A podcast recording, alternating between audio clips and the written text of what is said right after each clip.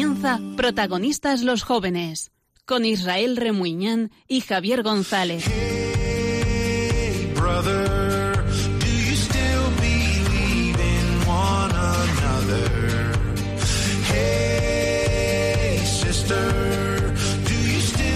Pues lo que has escuchado son las 11, las 10 en Canarias. ¿Qué tal? ¿Cómo estás? Bienvenido a La Sal de la Tierra, el programa pues más salado de Radio María. Soy Israel Remuñán, hoy con la ausencia de Javier González. El frío no perdona y ha caído enfermo por culpa de la famosa gripe. Recupérate pronto, Javi.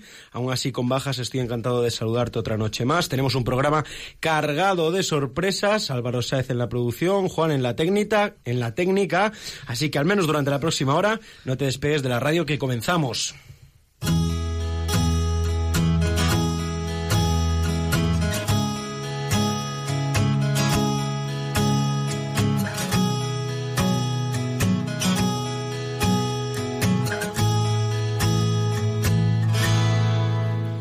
Ya sabes que aquí en la Sal de la Tierra lo que nos gusta es contar historias de las de verdad, ¿eh? de las que emocionan, de las que te hacen reír y de las que te hacen llorar, porque ya sabes que pues llorar tampoco es malo. Historias de gente normal, como tú y como yo, personas que un día se encontraron con el Señor y que hoy quieren compartirlo contigo, porque no tenemos que escondernos, ni los jóvenes ni los no tan jóvenes. Recuerda, ya lo decía San Juan Pablo II.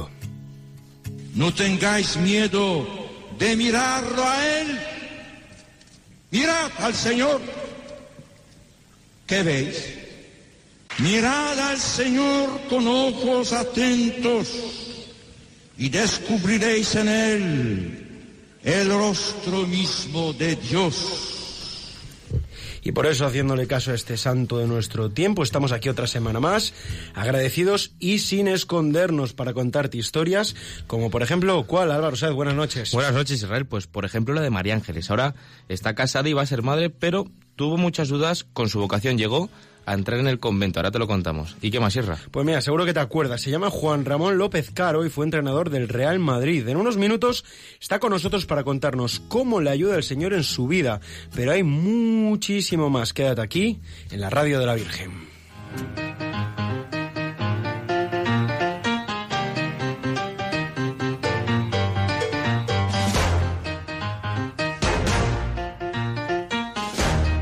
Nosotros vamos a contarte historias, pero queremos que tú también lo hagas, ¿eh? Productor, reportero, mano que mece la cuna, Álvaro Sáez, ¿cómo pueden hacerlo? Pues rápidamente, porque recuerda que aquí el protagonista eres tú y queremos conocerte, queremos conocer tu historia y saber qué te parece el programa, sobre todo en Facebook. Recuerda la sal de la tierra, Twitter, arroba sal de la tierra RM. Instagram, saldelatierra.rm y también podéis escribirnos al correo protagonistas los jóvenes 6 arroba radiomaria.es. Y un teléfono, ¿no? Por supuesto, el 910059419. Marca el número, llama, que yo voy a estar esperando para escucharte y que puedas contarnos tu historia y sobre todo qué te parece el programa. ¿Cómo era el teléfono? A ver, Capón. 910059419. También importante que puedes seguir el programa a través de Facebook Live. A través de Facebook Live, en el Facebook La Sal de la Tierra Así que nada, yo voy a estar ahí pendiente para que nos cuenten las historias los oyentes. Pues nada, ya sabemos, todos a llamar. Álvaro, nos vemos ahora. Nos vemos.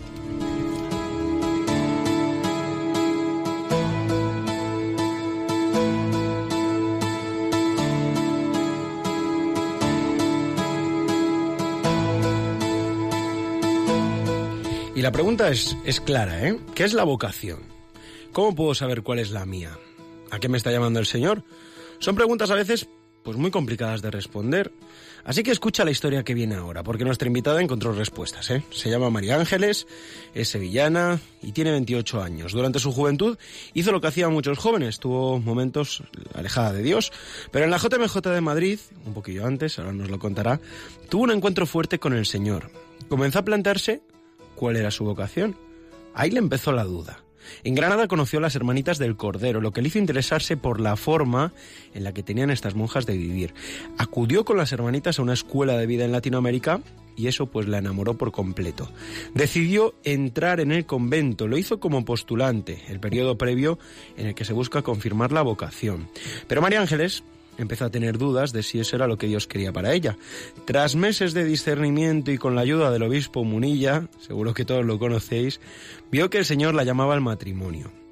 Abandonó el convento y su vocación quedó confirmada cuando meses después conoció a Jacobo. Ahora llevan medio año casados y ya esperan a su primer hijo, José. María Ángeles, Muy buenas noches, ¿qué tal? Buenas noches, Israel. Eh, ¿Animada o estar un poco Muy nerviosa? bien. No, sí, sí. bien. Has estado más veces aquí ya, ¿eh? en Radio Sí, María, ¿no? nunca he, he hablado en la radio, en la primera vez, Sí. pero sí, había estado ya aquí antes. ¿Cómo era tu vida de, de joven antes de ese encuentro fuerte con el Señor en, en la JMJ de Madrid? Cuéntame.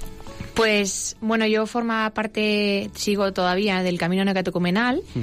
Eh, era, eh, vengo de una familia cristiana y, y bueno, llevaba una vida pues un poco así como a, a caballo entre el mundo y la iglesia, ¿no? Sí. Como puedes ver en muchos jóvenes, mm, yo pensaba pues que en el alcohol, en la fiesta, en la afectividad desordenada, ¿no? Pues era compatible con eh, seguir mi vida en, en la parroquia, ¿no? Y, y claro, esto pues esta, esta división acaba haciendo una herida, ¿no? Y, y es ahí a donde, donde el Señor quiso aparecer, ¿no? ¿Y cómo apareció?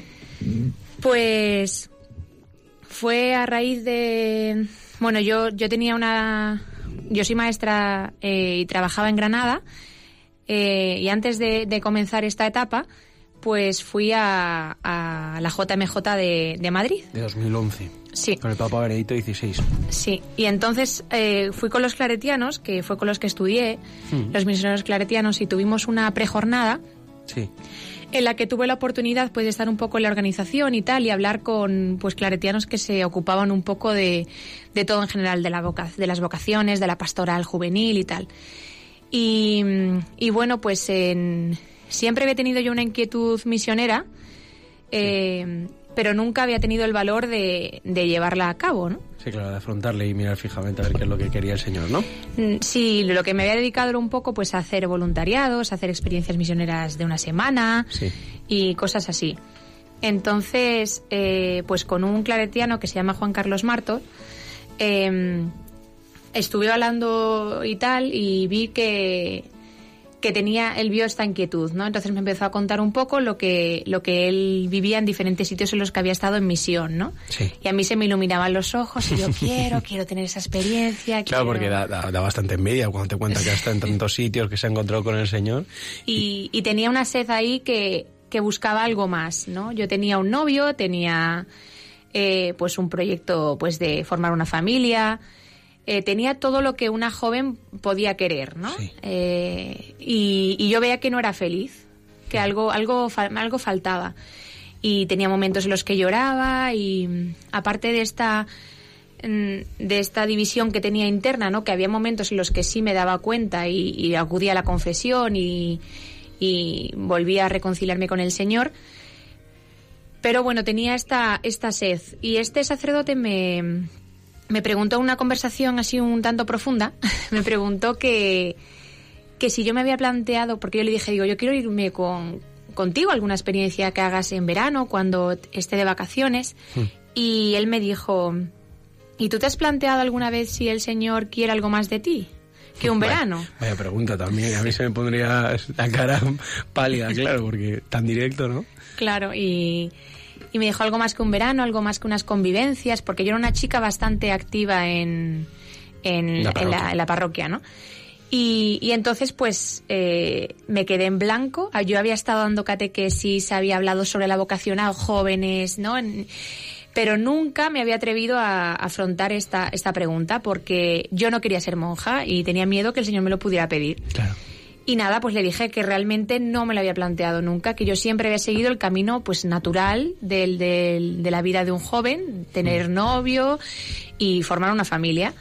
Y entonces pues ahí fue, eso me, me abrió el corazón a, a toda la escucha que, que se produjo durante la, la jornada. La jornada de Mundial de la Juventud de Madrid 2011, llegas ahí con el corazón abierto después de hablar con este sacerdote. ¿Y qué sucede? ¿Sientes algo parecido a una llamada?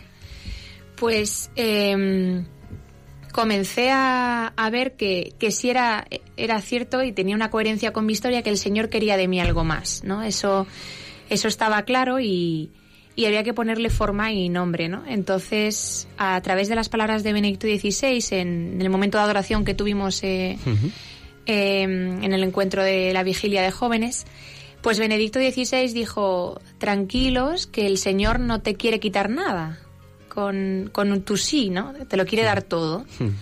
Y esa frase a mí me, me atravesó el corazón. Te y, resonaba. Y yo dije, pues aquí hay que jugar las cartas, todas las que tengas sobre la mesa, ¿no? Y apostaste. Y, entonces pues le dije a este sacerdote, digo, pues quiero, quiero plantearme la vocación. Luego conoces a las hermanitas del Cordero y llegas a entrar en el convento como postulante. ¿Qué es eso exactamente?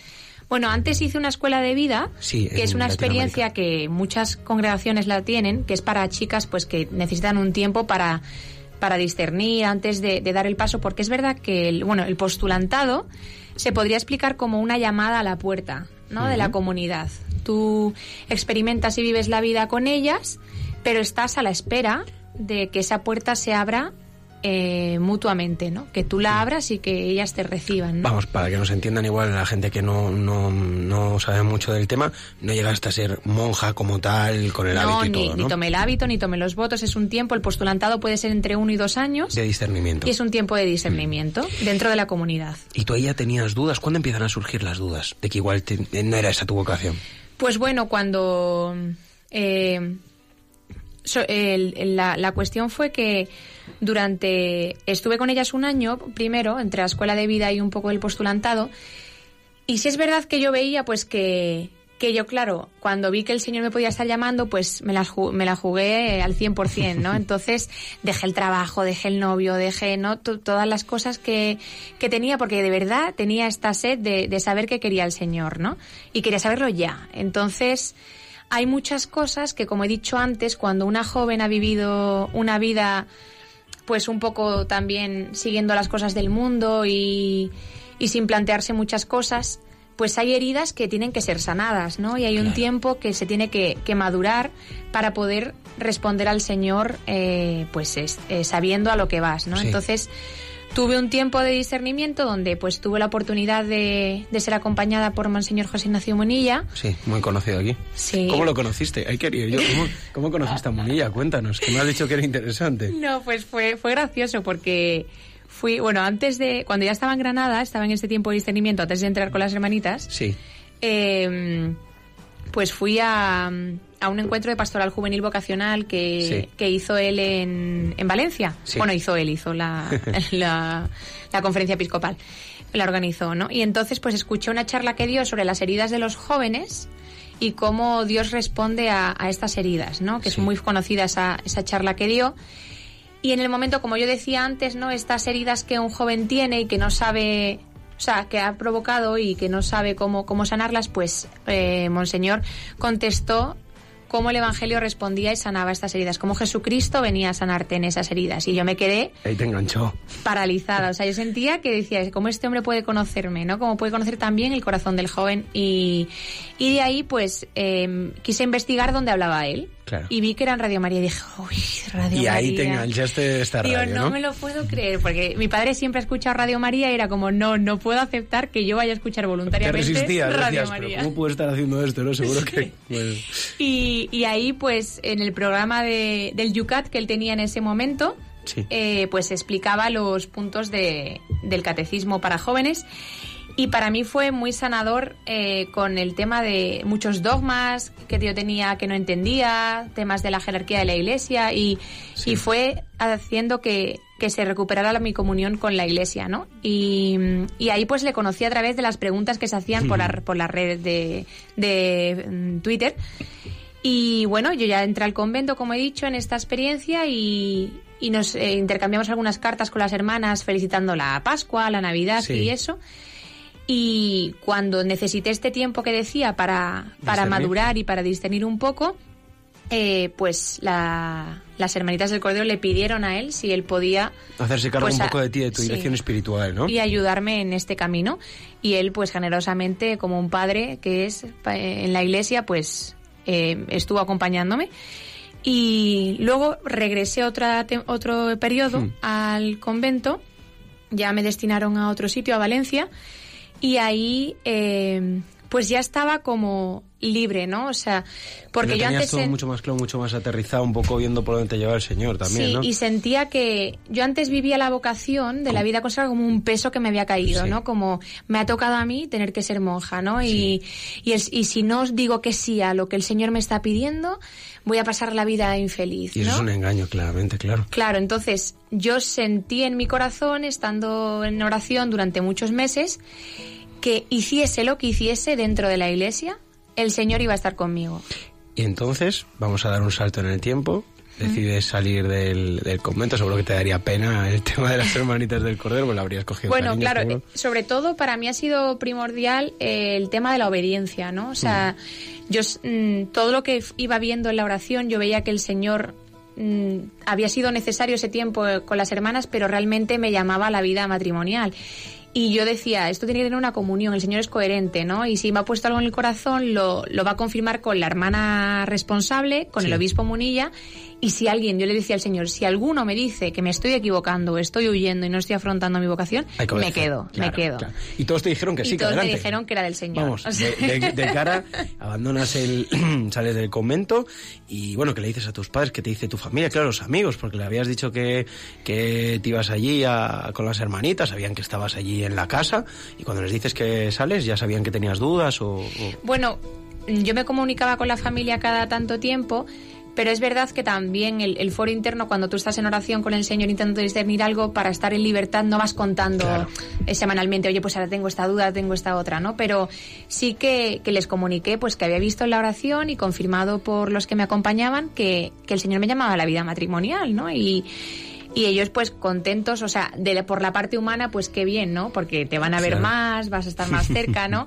Pero sobre todo, mm, mi familia eh, muy contenta en el sentido de saber que después de cuatro años que llevaba con este discernimiento, Por fin lo tenías claro. por fin el Señor había sellado algo, ¿no? Qué importante. O sea, Fuiste valiente tanto en una decisión de apostar por el Señor cuando, cuando tenías trabajo, cuando las cosas aparentemente lo tenías todo, pero bueno, decías que no eras feliz del todo. Ahí fuiste valiente y fuiste valiente después poniéndote de cara a él para ver cómo, cómo, que, dónde te llamaba en ese momento. Sales de las hermanitas del Cordero y conoces a Jacobo. ¿Dónde le conoces? Pues yo tengo una hermana que vive aquí en Madrid y solíamos venir a verla y eh, están en la parroquia de San José eh, caminando también dentro del, del movimiento del Camino Neocatecumenal y pues ahí pues le, le conocí, ¿no? Ya os, veo, ya os veo reíros a los dos. Llevan solo medio año casados, aún están, pues bueno, con el, con el tonteo de, propio del inicio. Jacobo, buenas noches. Buenas noches, Israel. ¿Qué tal? Enamorado, ¿no? Supongo. Enamoradísimo. ya sé, te- qué envidia, me dais una envidia, os veo ahí los dos y estoy yo aquí y digo yo, bueno, que, que solo estoy en una parte de la mesa y ahí con la vida clara, con la vocación clara ya. Ya Jacobo, ves conociendo el regalo que me ha hecho el Señor. Madre mía, aquí alucinando, alucinando todo, seguro también los que nos escuchan. Jacobo, ¿qué te enamoró, qué te gustó de María Ángeles? Todo. Y principalmente eh, su parte, su historia de fe, ¿no? Sí. Eh, cuando yo empecé a conocerla y empecé a hablar con ella, por supuesto yo no tenía ni idea y cuando me puse en contacto con ella a través de que pedí su número de teléfono después de conocerla, eh, yo no conocía toda esta parte de la historia que acaba de contar. Toda esta parte de la historia de que había estado eh, en un convento, etcétera, ¿no? Pero luego cuando al poco de conocerla me lo contó, sin duda vi que era justo lo que yo mm, estaba pidiendo a Dios, ¿no? Yo le estaba pidiendo a Dios desde hace un tiempo eh, una novia cristiana, ¿no? Siempre decía que quería una novia, pero que quería una novia cristiana. Y más cristiana que esta, Que pues no podía casi, ser. no, casi no la veía. Claro, Claro. Y cuando te, cuando te, cuando te enteras de, cuando te dice que, que estuvo con las hermanitas del Cordero, ¿qué, qué- qué piensas? Bueno, para empezar, me tuve que poner al día porque no conocía a las hermanitas del Cordero. Y, eh, no, por supuesto, lo que tuve claro es que ella tenía un sello grande de Dios en su vida, que era lo Claro. que yo también buscaba, ¿no? Claro. Que así como yo también tengo una experiencia de Dios en mi vida, eh, buscar a alguien que también lo tuviera y lo compartiera, ¿no? Claro, y mm, ya estaba ella, tenía la vocación clarísima cuando te conoció a ti, gracias a Dios, y vivís el noviazgo sin ninguna duda de la vocación, entiendo, ¿no? Durante el No, noviazgo. la verdad que ha sido una gracia del Señor, o sea, desde... Porque el Señor es coherente, ¿no? Y lo que pone en tu corazón es, mm, pues, lo, lo sella, ¿no? Y lo sella con felicidad, lo sella con, con la certeza de que está siguiendo sus pasos. ¿sabes? Y el noviazgo mm, fue duro, supongo, vivirlo en castidad, pero vale la pena, ¿no? Por supuesto que vale la pena. Es algo que eh, es difícil, eh, tiene complicado, hay que eh, evitar muchas situaciones, etcétera, pero eh, tiene luego un ciento por uno inmenso, ¿no? En, el no- matrimonio. ¿En qué lo notáis ahora, por ejemplo? En la libertad que tenemos el uno con el otro, sobre todo desde el, ya desde el noviazgo y ahora en el, en el matrimonio, ¿no? De, de poder hablar las cosas por su nombre, de poder eh, ser libres, y de- cómo, cómo también todo es un, un regalo, ¿no? O sea, yo, yo veo como, pues, otras parejas que conozco, ¿no? Que, que no están casadas o que viven juntos antes del matrimonio, ¿no? O sea, yo, por ejemplo, ahora, con levantarme por la mañana y verle al lado y poder estar en el sofá toda una tarde juntos, o sea, eso a mí ya me parece, o sea, todavía no, no, no, no dejo de disfrutarlo como si fuera el primer momento, ¿no? Entonces, es, es como el Señor te da las cosas en su momento y como un regalo lo acoges y, y lo vives en su presencia, ¿no? Y también la belleza de, de vivir mm, las- la sexualidad en el matrimonio, ¿no? Y todo eso tiene su, su porqué. Y ahora esperáis a, a José, ¿no? Estás embarazada de seis meses. También Sí. un buen momento para fiaros de Dios, ¿no? Por supuesto. Eh, un consejo os pediría para aquellos mm, que tengan dudas sobre su vocación, María Ángeles. Aquellos que igual dicen, pues no sé a dónde me llama el Señor. Un consejo rapidito para que se queden con él y le resuene en la cabeza. Vale, pues eh, para mí lo más importante es saber que el Señor es fiel.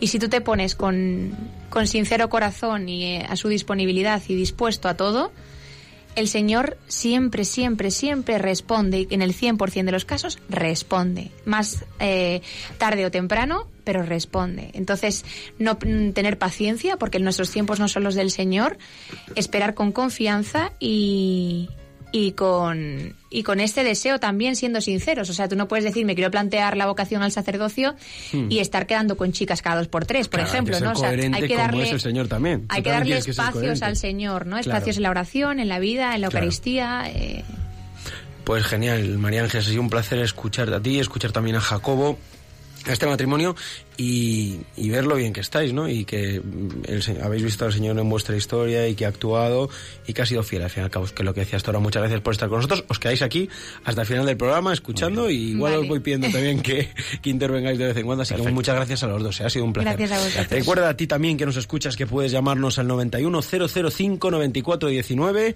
para contarnos qué te está pareciendo el programa, esta historia de María Ángeles, por ejemplo. Álvaro está esperando para descolgar el teléfono con tu llamada, ¿eh? 91 005 94 19.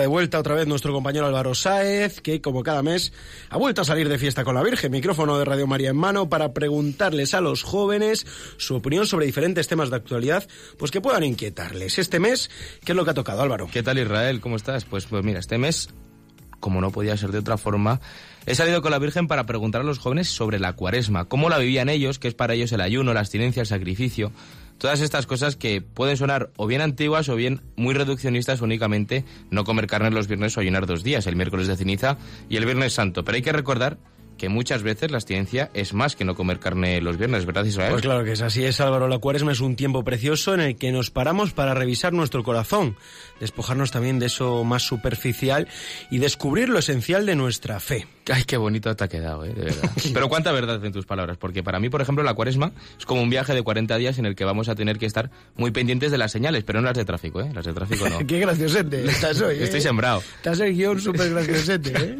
Las señales que, que nos vaya marcando Dios, porque estas señales nos proponen una conversión, enderezar todo lo que está torcido en nuestras vidas. Bueno, la lección te la, te la traes aprendida, ¿eh? no Por lo podías haber dicho mejor. Y antes de pasar a escuchar qué te han dicho los jóvenes, como cada mes, me vais a permitir que salude al padre Juan Andrés, tiene 31 años, es uno de los curas más jóvenes de la diócesis de León, para que comente con nosotros cómo deberíamos los jóvenes vivir la cuaresma. Juan Andrés, buenas noches, padre. Buenas noches. ¿Qué tal? Muy bien, muy bien. Te pillamos bien, ¿no? No estabas durmiendo. No, estaba esperando. Esperando, bien, bien, bien. Oye, la cuaresma, tiempo importante, ¿no? Hombre, un tiempo de gracia, sí. Sí, sí.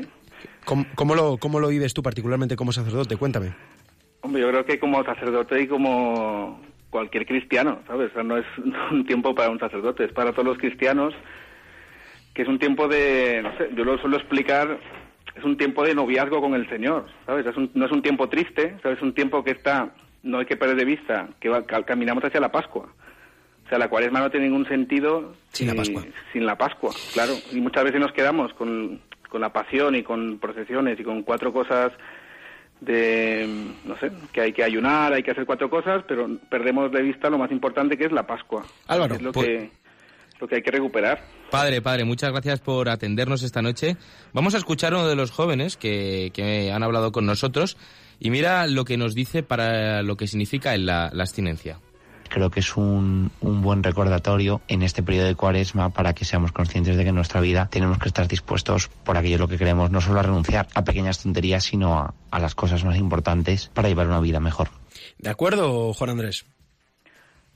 Sí, yo creo que hay que tener muy muy claro el, el objetivo, mm, sobre todo del ayuno y de la abstinencia. ¿eh? O sea, no es un tiempo, no es que seamos masoquistas los cristianos, ¿sabes? No, no buscamos ser masoquistas ni, ni darnos golpes en el pecho, sino tiene un objetivo. Entonces, el objetivo es separarnos un poco del, pues lo que decía el primer domingo de, de Cuaresma, ¿sabes? De, no solo de pan vive el hombre, va siempre muy unido a la oración, ¿sabes? En, en Claro. vista de, una- de la conversión, pienso yo. Claro, y, y padre, es que esto es muy complicado muchas veces explicárselo a personas jóvenes que, que quizá no entienden bien qué es la abstinencia. ¿Cómo podríamos explicarle a una persona como nosotros, una persona joven, qué es la abstinencia? ¿Qué es este desprendimiento que nos propone la Iglesia? Pues yo, yo tendría que explicar primero, la abstinencia es un tema de fe. O sea, una persona que no tiene fe, es muy difícil plantearle un sacrificio sin sentido, ¿sabes? O sea, no, si no, no se entiende. O sea, es- es que va muy unido siempre a la fe. O sea, siempre es un acto de fe. O sea, está en función de, de una conversión personal. O sea, al principio no podíamos empezar con una persona que no tiene fe a ponerlo a hacer ayunos o abstinencias. Antes se le, se le- se le hace un primer anuncio, ¿sabes? Se le anuncia a Jesucristo, se le anuncia, mm, bueno, hay un proceso, ¿sabes? Hay una iniciación cristiana que se le puede ayudar, porque si no es imposible que pueda que entienda, mucha gente lo entiende así, ¿sabes? Como un, como unas obligaciones o como or- órdenes que da Dios y no es una orden el ayuno. Claro, Es claro. una recomendación, ¿sabes? Una, son ayudas, son, son ayudas para el combate que es muy duro, ¿sabes? El- para tener una intimidad con Jesucristo es dificilísimo, con tantas, pues con, no sé, estamos muy enganchados al móvil, estamos enganchados a mil historias, a música, somos incapaces de estar solo sin- es- escuchando, O sea, Claro. tenemos que estar siempre con música, con tal, entonces son ayudas, son ayudas que nos da la Iglesia. Claro, y antes hemos estado hablando de, de que eso, de que se pueden hacer abstinencias mucho más allá de la carne y también puede ser otras cosas. Por ejemplo, mira Claro, este, este joven con el que hemos estado hablando, mira de lo que se abstiene y ayuna él. No comer carne es, no es un problema en absoluto. Entonces yo eh, trato de enfocarlo renunciando a otras cosas que sé que en mi día a día eh, son vicios, que puedo prescindir de ellos, pero que me supone un pequeño sacrificio. Por ejemplo, mm, no fumo tabaco, me modero con la comida y bueno, trato de llevar una vida más virtuosa y modesta durante esos días. Padre, importante, ¿hay diferencias entre el ayuno y la abstinencia? ¿O es lo mismo? Mm, Bueno, se puede entender igual. O sea, no. Yo, yo haría mucho hincapié sobre todo en el tema de, de por qué por qué esta abstinencia. ¿Sabes? Porque, o sea, no son actos eh, individuales, ¿sabes? Que tienen- están siempre unidos a, a un objetivo que es la intimidad con el Señor. O sea, si no hacemos. No es que sea malo fumar, por ejemplo. Claro. Pero si este, este gesto tú lo haces um, por buscar una intimidad con el Señor o por, por, mm, no sé, por desprenderte un poco de esta, eh, no sé, estamos enganchados en el día a día, ¿sabes? en la rutina y, y en las cosas materiales muchísimo. Entonces esto nos ayuda a un poco estar unidos a, la- a Jesucristo, ¿sabes? A buscar un poco esta intimidad que te digo que es muy difícil. Entonces, que está muy bien, ¿sabes? Que, que es lo que hay que hacer, no, no, es, no solo hay que ayunar de carne, que es lo que más o menos se conoce, sino de, de pequeños sacrificios que hoy en día es eso, pues fumar, pues hoy no ves, hoy no pones la tele, pues hoy no te pones tu capítulo de, de Netflix o lo que sé cuando te estás viendo, ¿no? Hoy no Vaya, es que eso es más radio. complicado, es que pues eso, nos estás pidiendo unas cosas más complicadas que la Hombre, carne. que a mí no claro, comer, es que- no comer no chuletón un viernes, carne, pues me da igual. Si no como chuletón un viernes, pues... Es impresionante, importante, ¿no? el, el pollo es carne también, ¿no? El pollo es carne, carne, ¿no, padre? carne. Claro, vale, vale. No, es que es la duda que pregunta todo el mundo. Supongo que algunos hasta se hacen No, a mí, locos. a mí lo que me preguntan mucho es si las rufles jamón jamón son carne. Es Una duda para el padre. ¿Eso se puede comer ¿Eso o no? se puede comer? Pues come morcilla, que sangre, mira, eso es... Ay, mor- Ay, pues no lo había pensado. No, morcilla no se puede, ¿no? ¿Se puede o no se puede? Hombre, pues, no, depende de tu, tu intención, ¿sabes? Al final vamos a... a ver, está todo ahí, al final está todo Claro, ahí. porque, porque padre, como todo está en la intención, al final los jóvenes que tú tratas mucho con ellos, que ¿en qué podemos eh, hacer ayuno? ¿En qué podemos hacer abstinencia durante esta cuaresma en este 2018 particular?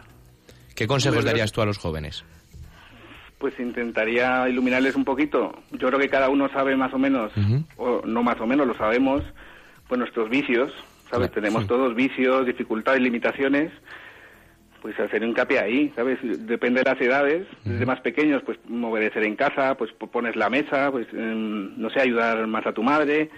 Luego vas creciendo, pues a lo mejor estudiar, dedicarle más tiempo al estudio y menos horas de, de móvil y de tablet, ¿sabes? Luego pequeñas cosas, pequeños gestos, ¿sabes? Que son pequeños sacrificios que te ayudan, a lo mejor mm, menos, no sé, es que los jóvenes ahora el, tema es redes sociales, por ejemplo, ¿sabes? sí, voy a, hoy voy a ayunar de... De Facebook. No Bueno, tuitear, no tuitear un día. Bueno, fe-. Facebook ahora no, porque hay gente que nos está viendo a través de Facebook y seguro que este programa le vendría muy bien, ¿eh? Pero igual Instagram, Claro. Twitter, redes sociales, ¿no? Sí, o sea, no, no demonizar la- las cosas, Claro, ¿sabes? claro. No es que sea malo el Internet. Al fin y al cabo es la, la intención. La intención es lo Claro, que es, es que pues, con qué objetivo lo hace, o sea, qué Claro. sentido tiene, porque si no es, es hacer cosas sin que muchas veces lo hacemos así, ¿sabes? Como bueno, Una- se ha hecho durante la historia, pero hemos perdido el, el por qué se hacía. Una pregunta curiosa, eh, Juan Andrés. eh, ¿Cuál es la abstinencia eh, más original, o bueno, el ayuno más original eh, que ha visto usted? Igual, de una persona que se priva de algo que dices tú,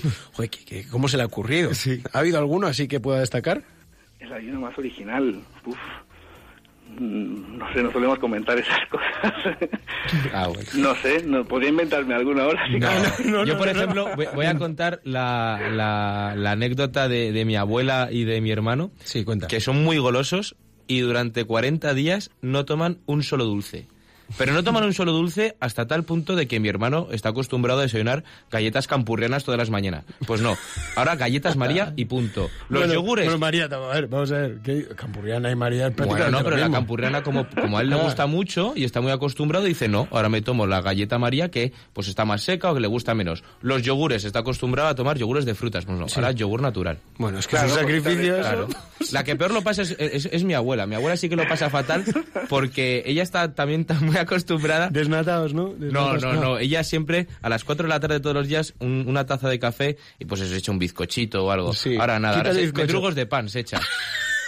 Mendrugos de pan. Y, Bueno. y- y le echa miel al Mira, café, pero porque le está muy amargo, Pues que si no tampoco le yo, echaba. Yo sé de uno de mi casa que llegó una cuaresma diciendo que iba a ayunar de estudiar. No, yo ayuno, eh, cosas que hago muy a menudo, pues hago que hago menudo. Pues yo comer carne, comer carne voy a seguir comiendo y ayunar no voy a ayunar los bienes. Yo ayuno de estudiar, mamá.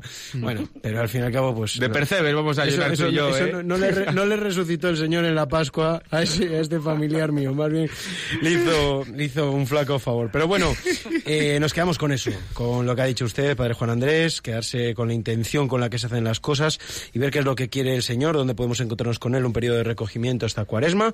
Y ha sido un placer tenerle con nosotros. No, me ha encantado. Y gracias por ser tan salado, como dice el título de, de este programa, el nombre, ¿eh? Nada, hombre, gracias, gracias a vosotros. Un abrazo fuerte.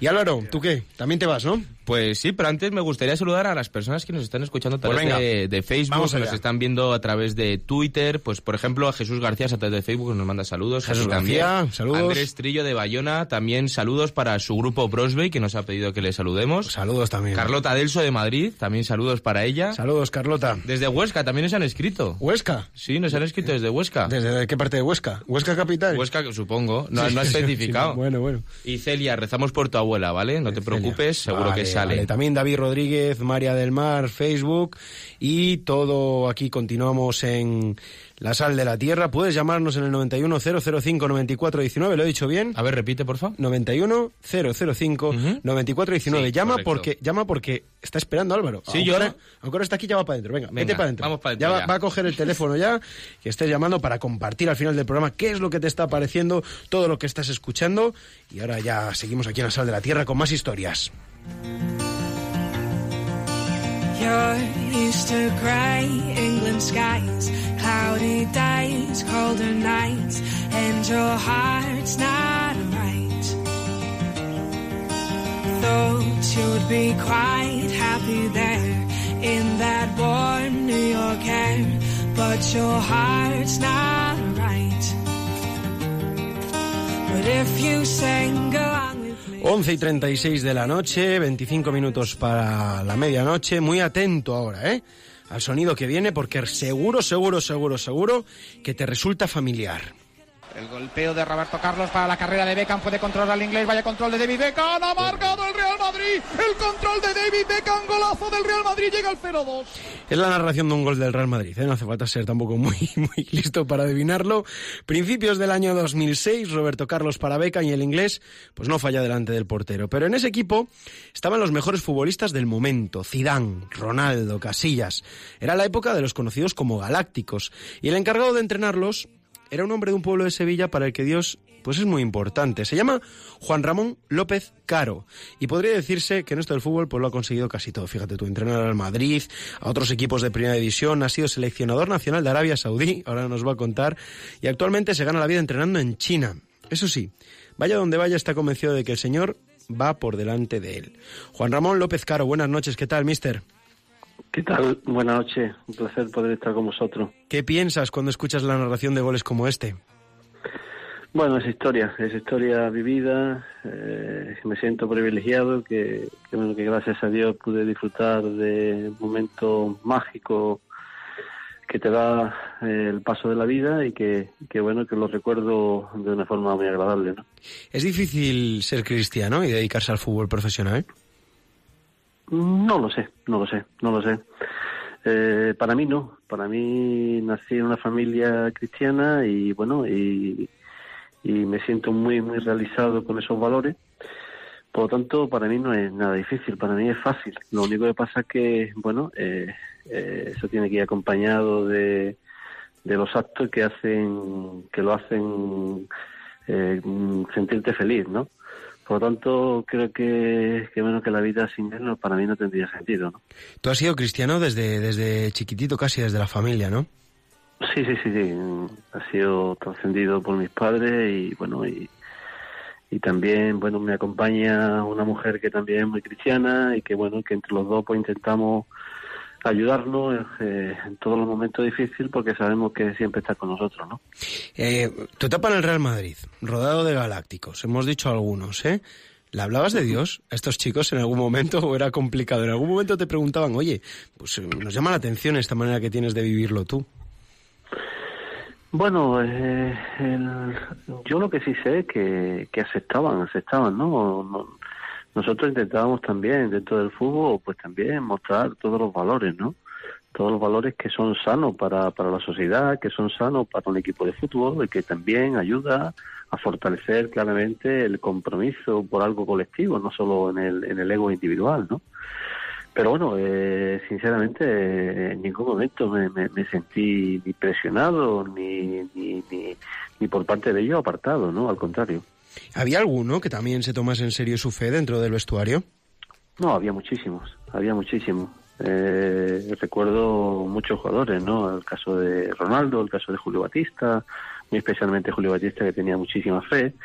Sí, en general es un, un grupo que cree en Dios y que cree en los valores, ¿no? ¿Rezabas antes de los partidos, Juan Ramón? Siempre, siempre, siempre lo hemos hecho. Siempre lo hemos hecho y, y además muy compartido por, por, por, por todos ellos. ¿Tú cuando te encuentras, haciendo un poco historia de tu vida, tú cuando te encuentras con Dios fuertemente que decides, pues lo necesito para el resto de mi vida? Bueno, sin ninguna duda no para el resto de mi vida. Uno primero tiene que ser agradecido, ¿no? De, de lo que eres, de, de, lo que has sido y, y de y la fortaleza que te da para poder seguir en, en esta vida, ¿no? Esta vida yo creo que sin esa mentalidad, por lo menos para mí, sería difícil el poder caminar, ¿no? Mm, Ahora, ¿dónde estás entrenando, mister? No, el año pasado estuve entrenando en China sí. y bueno, ahora mismo estoy en, en mi tierra natal, estoy mm, ahora también de un descanso, yo creo que merecido, después de 22 años de muchísima lucha y pelea, mm. disfrutando de mi familia y bueno, y y bueno, y te con mucha tranquilidad en este sentido, ¿no? Un año en China, leemos siempre un montonazo de testimonios de lo difícil que es vivir un poco la fe católica allí. ¿Cómo viven los cristianos en ese país, en el asiático? Bueno, para mí el encuentro, el encuentro tiene que ser a diario con Dios, ¿no? Y esté donde esté, bueno, imagínate en China, pues imagínate en Arabia Saudí, ¿no? Y también Oman. Eh, pero bueno, eh, la verdad que creo que ese encuentro, el encuentro que tú puedas tener con Dios, lo tienes cada diario y lo tienes en tu rezo y lo tienes en tus peticiones y lo tienes en tu forma de, vivir, ¿no? Y para eso le pedimos fortaleza. Los cristianos somos débiles y sin él no podemos caminar, ¿no? Claro, claro.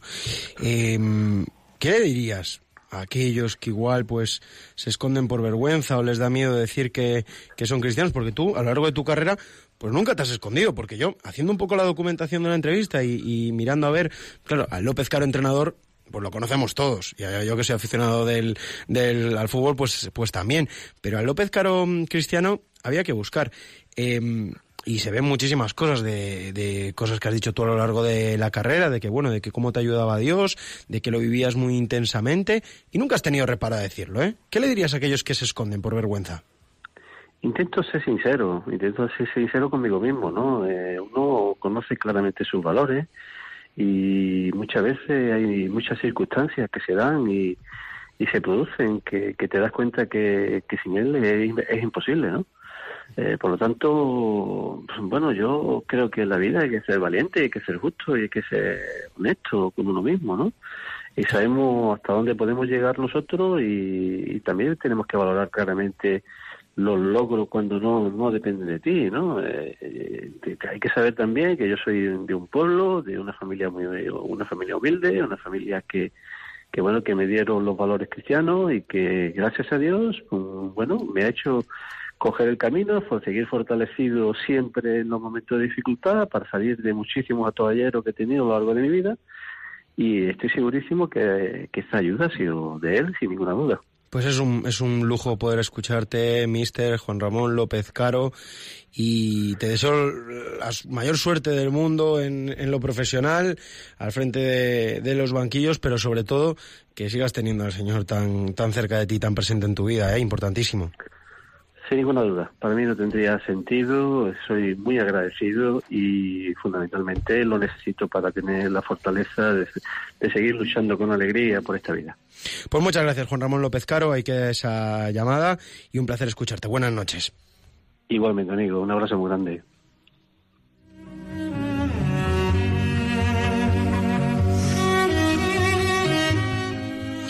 Jacobo, María Ángeles, escuchando al mister, ¿no? Tú eres del Madrid, Jacobo. Yo soy de Madrid de toda la vida. Y lo conocías, ¿no? Por supuesto. ¿Cuántas veces vemos a un personaje público y no nos imaginamos que detrás de él tiene una, una historia de fe, ¿no? Y uh -huh. han pasado por aquí ya, pues mira, desde que empezamos este programa ya por octubre, el humorista Santi Rodríguez, eh, Jaume Vives, que está rodando documentales de cristianos perseguidos por todo el mundo, también el tema de, con toda, ahora liderando toda la iniciativa esta de Tabarnia para luchar contra el nacionalismo. También estaba Alfonso del Corral, médico del Real Madrid. Impresiona ver a esta gente, ¿no? Sí. Porque como detrás de ellos, detrás de esa vida de aparente éxito, pues siempre siguen buscando al Señor y bueno, la verdad es que es un lujo, un lujo poder contar con esta gente. Y creo que ya está sonando por ahí pues un sonido pues, pues muy peculiar.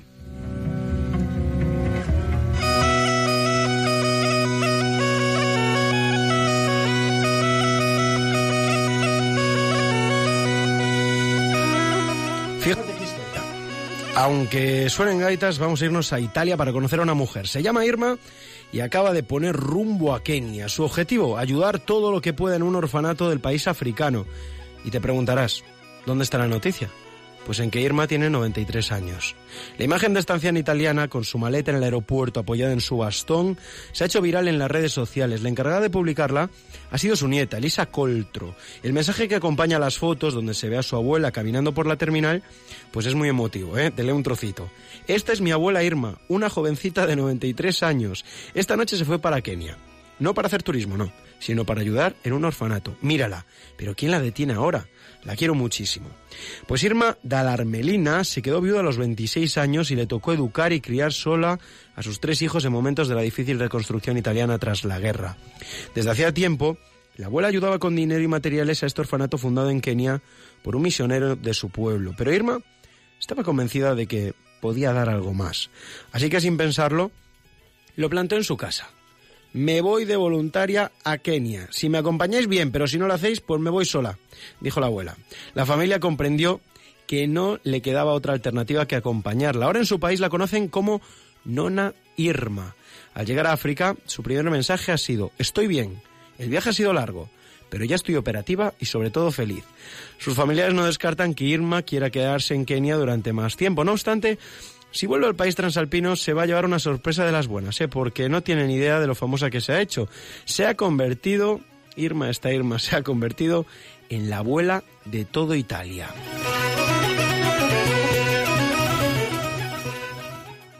Y ya está por aquí, ya llega el consultorio.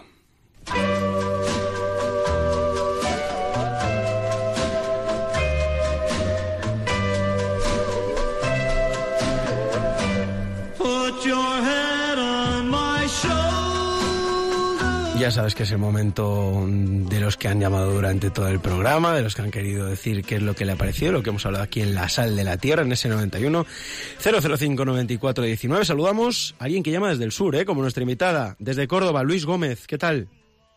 Hola, buenas noches. ¿Qué tal estamos? ¿Ha escuchado el programa?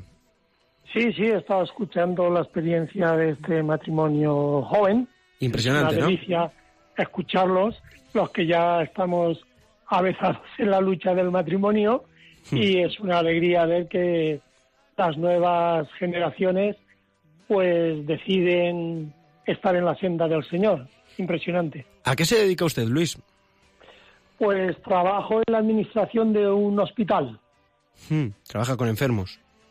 No, no, no, en la administración. En la administración, perdón, perdón, en- no, no en no lo he escuchado, no lo he escuchado, no lo he escuchado. En, la, en la rama administrativa, sí. Y he escuchado, me, me decían también por, por línea interna algo de sus trabajos en la, en la cárcel, ¿no? Explíqueme. Pues sí, mira, somos un grupo de la parroquia Hmm, de voluntarios que trabajamos en el Secretariado Diocesano de la Pastoral Penitenciaria. Y junto con mi mujer, con Ujú. María del Mar, Sí. desde hace 27 años somos agentes de esta pastoral. ¿Y cómo- llevando, eh, ¿Cómo Sí, ayudáis? ¿Cómo ayudáis? Sí. Pues mira, llevando desde, como te decía, desde hace 27 años eh, el Evangelio a los internos, a los privados de libertad. Eh, ¿Cómo mm, reaccionan ellos? ¿Qué les dicen?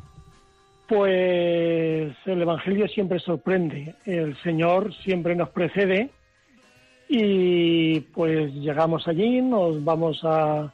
El grupo de la pastoral se divide por todos los módulos de la, de la prisión.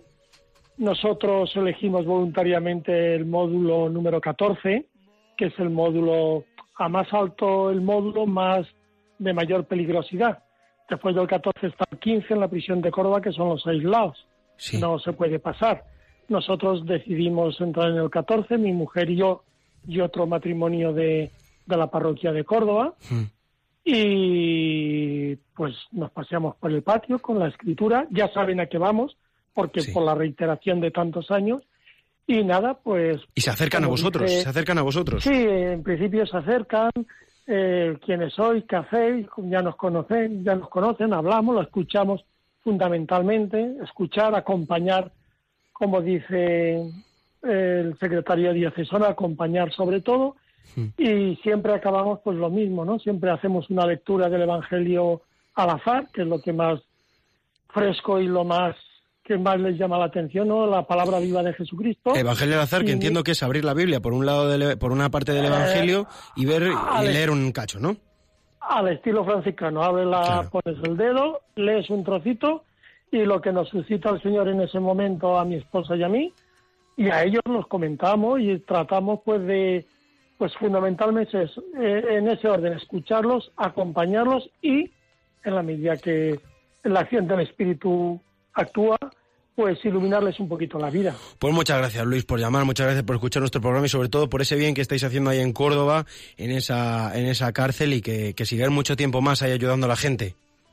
Mientras el Señor nos dé fuerzas, ¿eh? hay otros voluntarios de 90 años que van cuando pueden. pero Joder, que- pues como la historia que- de, sí, de- sí. de Irma, de esta, de esta chica y, y Pues tal, sí. de esta chica no, de esta anciana Eh, italiana. Un, un matrimonio mayor, Arturo y Elvira, también tantos años como nosotros, y ya delicaditos, pero cuando pueden ellos van a dejar su granito de arena. Gracias a vosotros por vuestro programa y a vuestro servicio cuando queráis. Buenas noches, Luis, pues te creo que tenemos otra llamada por ahí. Buenas noches. Buenas noches. Hola, ¿cómo te llamas? Hola, buenas noches al equipo de la Sal de la Tierra. ¿Y ¿Desde dónde llama?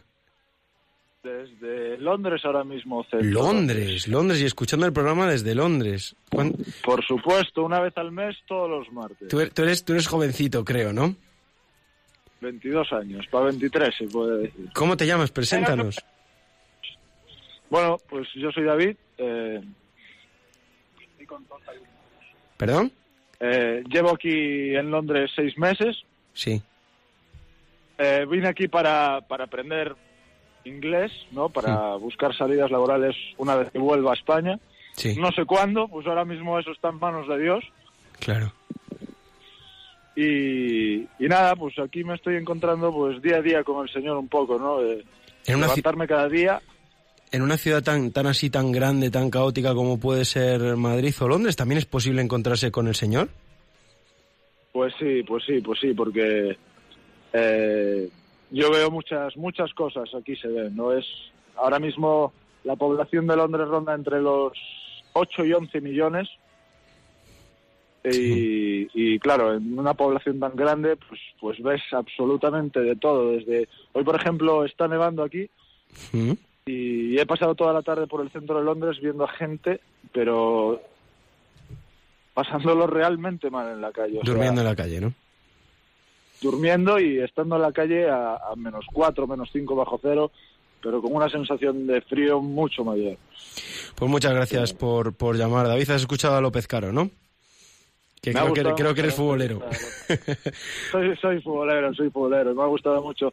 Y bueno, ayuda a ver gente del fútbol que, que también, Eso, que eso. también es cristiano, que también es creyente. Y que no tiene vergüenza en decirlo. Muchísimas, muchísimas gracias, David, por llamar aquí a la Sal de la Tierra y te esperamos el mes que viene. Esperemos que aún en Londres y con, y con suerte de seguir ahí encontrándote con el Señor, ¿eh? Venga a ti, Israel Remuñán. Muchas gracias, muchas gracias. Y nosotros pues ya estamos llegando al final de este La Sal de la Tierra de hoy. Ha sido un placer estar aquí otra semana más con vosotros. Seguimos contando historias como la de María Ángeles que buscó su vocación sin descanso hasta encontrar a Jacobo. Aquí están con nosotros aún. ¿Qué os ha parecido el programa? Muy bien. Nos ha gustado mucho. La verdad que ha sido una experiencia. Habéis, todavía estamos en la radio, pero Jacobo me dijo antes que era la, primera primera, vez. era la primera vez que llegaba. No, pero yo nunca había visto una emisora, la verdad. Nunca había estado. Ah. No, no, no, había estado aquí en, En Radio María. En Radio María, sí, pero no, no había participado nunca. Nunca había estado dentro ver, de un te, estudio. te entran unos nervios y- así por la barriga un poquillo a todos, como la primera vez es normal, lo habéis sentido también, ¿no? Impone el micro con este tamaño, los cascos, la mesa, el Sí. sonido, pues siempre impone. Siempre impone. Eh, además de esta historia que hemos escuchado espectacular de María Ángeles y Jacobo, que pues discernieron su vocación y al final pues ahora están esperando un niño, José. También hemos escuchado lo de Juan Ramón López Caro, que a pesar de haberlo conseguido todo en el fútbol, pues nunca perdió de vista lo que Dios quería para él. También gracias a Álvaro Sáez en la producción, en la redacción, en el reporterismo, en, todo lo que hace falta en este programa, es la mano que mece la cuna. Gracias a Juan en la técnica, que hoy no me acordaba de cómo se llamaba y le he preguntado si era Julián o Javier. Juan, nos queda aquí todo claro, lo dejo grabado para acordarme el próximo día. Nosotros, bueno, un abrazo también que si no me mata, a Javier que nos estará escuchando seguro, seguro metido en cama, recupérate pronto y no salgas a la calle por lo menos hasta, hasta el mes que viene para estar aquí a tope en, la sal de la tierra. Nosotros nos vamos con nuestro salero hasta el mes que viene. Pero tú quédate aquí en Radio María, la radio de la Virgen. ¿Dónde vas a estar mejor que aquí? eh? Cuando quedan cinco minutos para las 12 de la noche. Hasta la próxima.